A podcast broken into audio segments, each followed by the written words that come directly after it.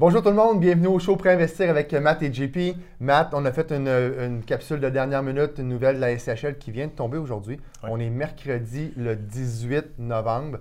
Euh, c'est quoi l'annonce qu'on a reçue ce matin? La SCHL nous a annoncé aujourd'hui comme quoi que les rapports d'évaluation vont être obligatoires pour les immeubles jusqu'à 24 logements. On savait premièrement que les euh, rapports d'évaluation étaient obligatoires pour les 5 et 6 logements. Bon, comme, comme toujours, ça a toujours été comme ça. Sauf que là, la SCHL vient de lancer une, bonne, une grosse nouvelle, qui est une bonne nouvelle aussi, on va en parler un petit peu plus tard. Donc, jusqu'à 24 logements, on va devoir fournir un rapport d'évaluation dans tous les dossiers SCHL.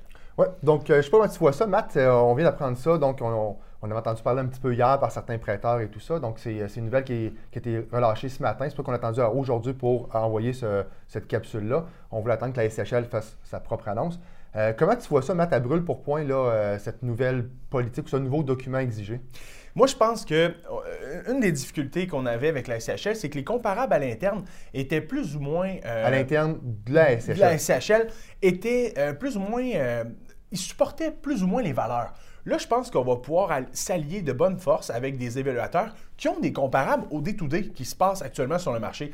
Donc, ça va permettre en fait de défendre des valeurs économiques probablement plus hautes et voir une, proportion gardée à la hausse sur le marché. Peut-être. Moi, ce que je voyais souvent, c'est quand ils nous disaient la valeur supportée ou la valeur d'emprunt est de 2,8 millions. Puis on demandait quel comparable tu as pris. On n'avait pas de réponse. Ils ne voulaient pas nous dire c'était quoi les comparables, c'était quoi les immeubles qui étaient pris en considération. C'était leurs données, leur information.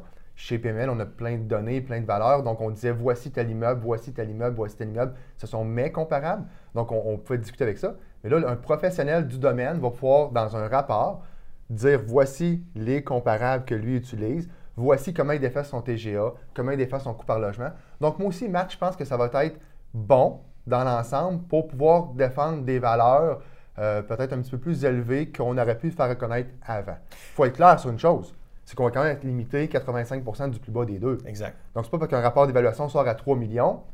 Puis On va avoir économique- 85 de, de 3 millions. Non, parce que la valeur économique sort à 2,8, on va avoir 85% de 2,8. Donc, de défendre la valeur économique qu'on va présenter reste un enjeu qui est très, très important dans un dossier comme ça. Et euh, tu ouvres la porte de belle façon, JP.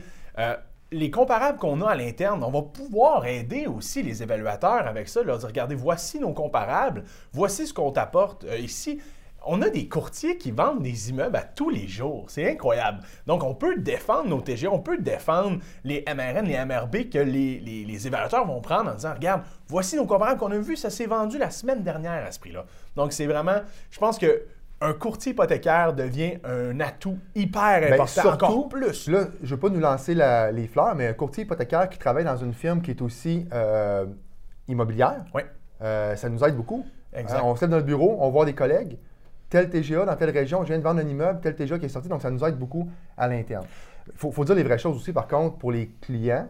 euh, c'est un frais C'est un supplémentaire. frais supplémentaire, on ne se le cachera C'est pas. un frais supplémentaire de rapport d'évaluation qu'on n'avait pas avant. Il ne faut pas oublier une chose, on fournit quand même la phase 1 dans du 7 et plus. Donc, c'est un frais supplémentaire. Mais si on a 1500 dollars, ou écoute, je n'embarquerai pas dans les prix du marché, là, je ne les connais pas tous là, au niveau des rapports d'évaluation, mais que ça nous permet de défendre une valeur plus haute.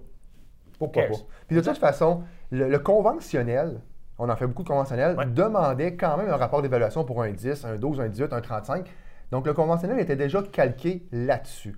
Euh, fait que le client qui veut refinancer un immeuble qui va conventionnel ou SCHL devra maintenant, ben maintenant, à partir de janvier, pour 5 logements et plus, fournir un rapport d'évaluation. Puis l'information qu'on a, c'est la même chose qu'un 5 et 6 logements. On peut choisir la firme d'évaluation avec qui on a une meilleure affinité. Pour conclure, JP, prenez contact avec votre courtier PMML, que ce soit peu importe qui dans l'équipe, on est préparé à ça, on est prêt. On s'attend à ce que euh, la réglementation, on peut l'appeler comme ça, passe milieu janvier. Donc, c'est le temps de soumettre votre dossier si vous voulez ne pas avoir à fournir un rapport d'évaluation. Appelez votre courtier euh, PMML préféré, mentionnez-lui ça. Tout le monde est au courant dans l'équipe. On est tous sur la même longueur d'onde. On est prêt à vous recevoir. N'hésitez pas si vous avez des questions. Mais JP, nous, on reste disponible aussi. Comme d'habitude, on reste disponible. Donc appelez-nous, appelez votre courtier PML euh, préféré.